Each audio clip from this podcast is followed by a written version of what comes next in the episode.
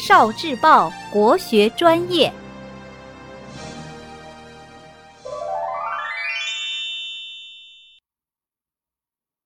文姬听琴。蔡文姬很小的时候，她的父亲蔡邕就注意培养她对文学和音乐的兴趣，给她讲故事诗文，教她弹琴作画。聪明过人的蔡文姬也很有兴趣。加上勤奋努力，他学得很快。他每天都读一读父亲的诗文，很快都背下来了。蔡文姬对音乐也很着迷，有着出色的变音能力。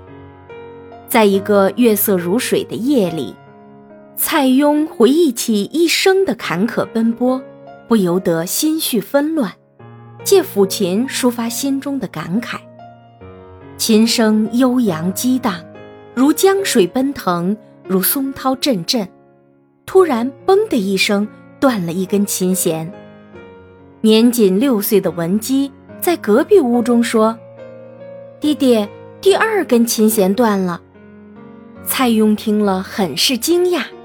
他继续抚琴，不一会儿，他又故意弄断一根。这一次，文姬又准确地说了出来。女儿的才华令蔡邕又惊又喜，此后他更加精心地培养教育她，而文姬也没有辜负父亲的期望，成了中国古代四大才女之一。后来，蔡邕的诗文在战乱中全部丢失了，但是蔡文姬凭着她惊人的记忆力，将父亲的作品默写了出来。光诗歌就有四百多首，他创作的悲愤诗《胡笳十八拍》等诗词，感人肺腑，千年流传。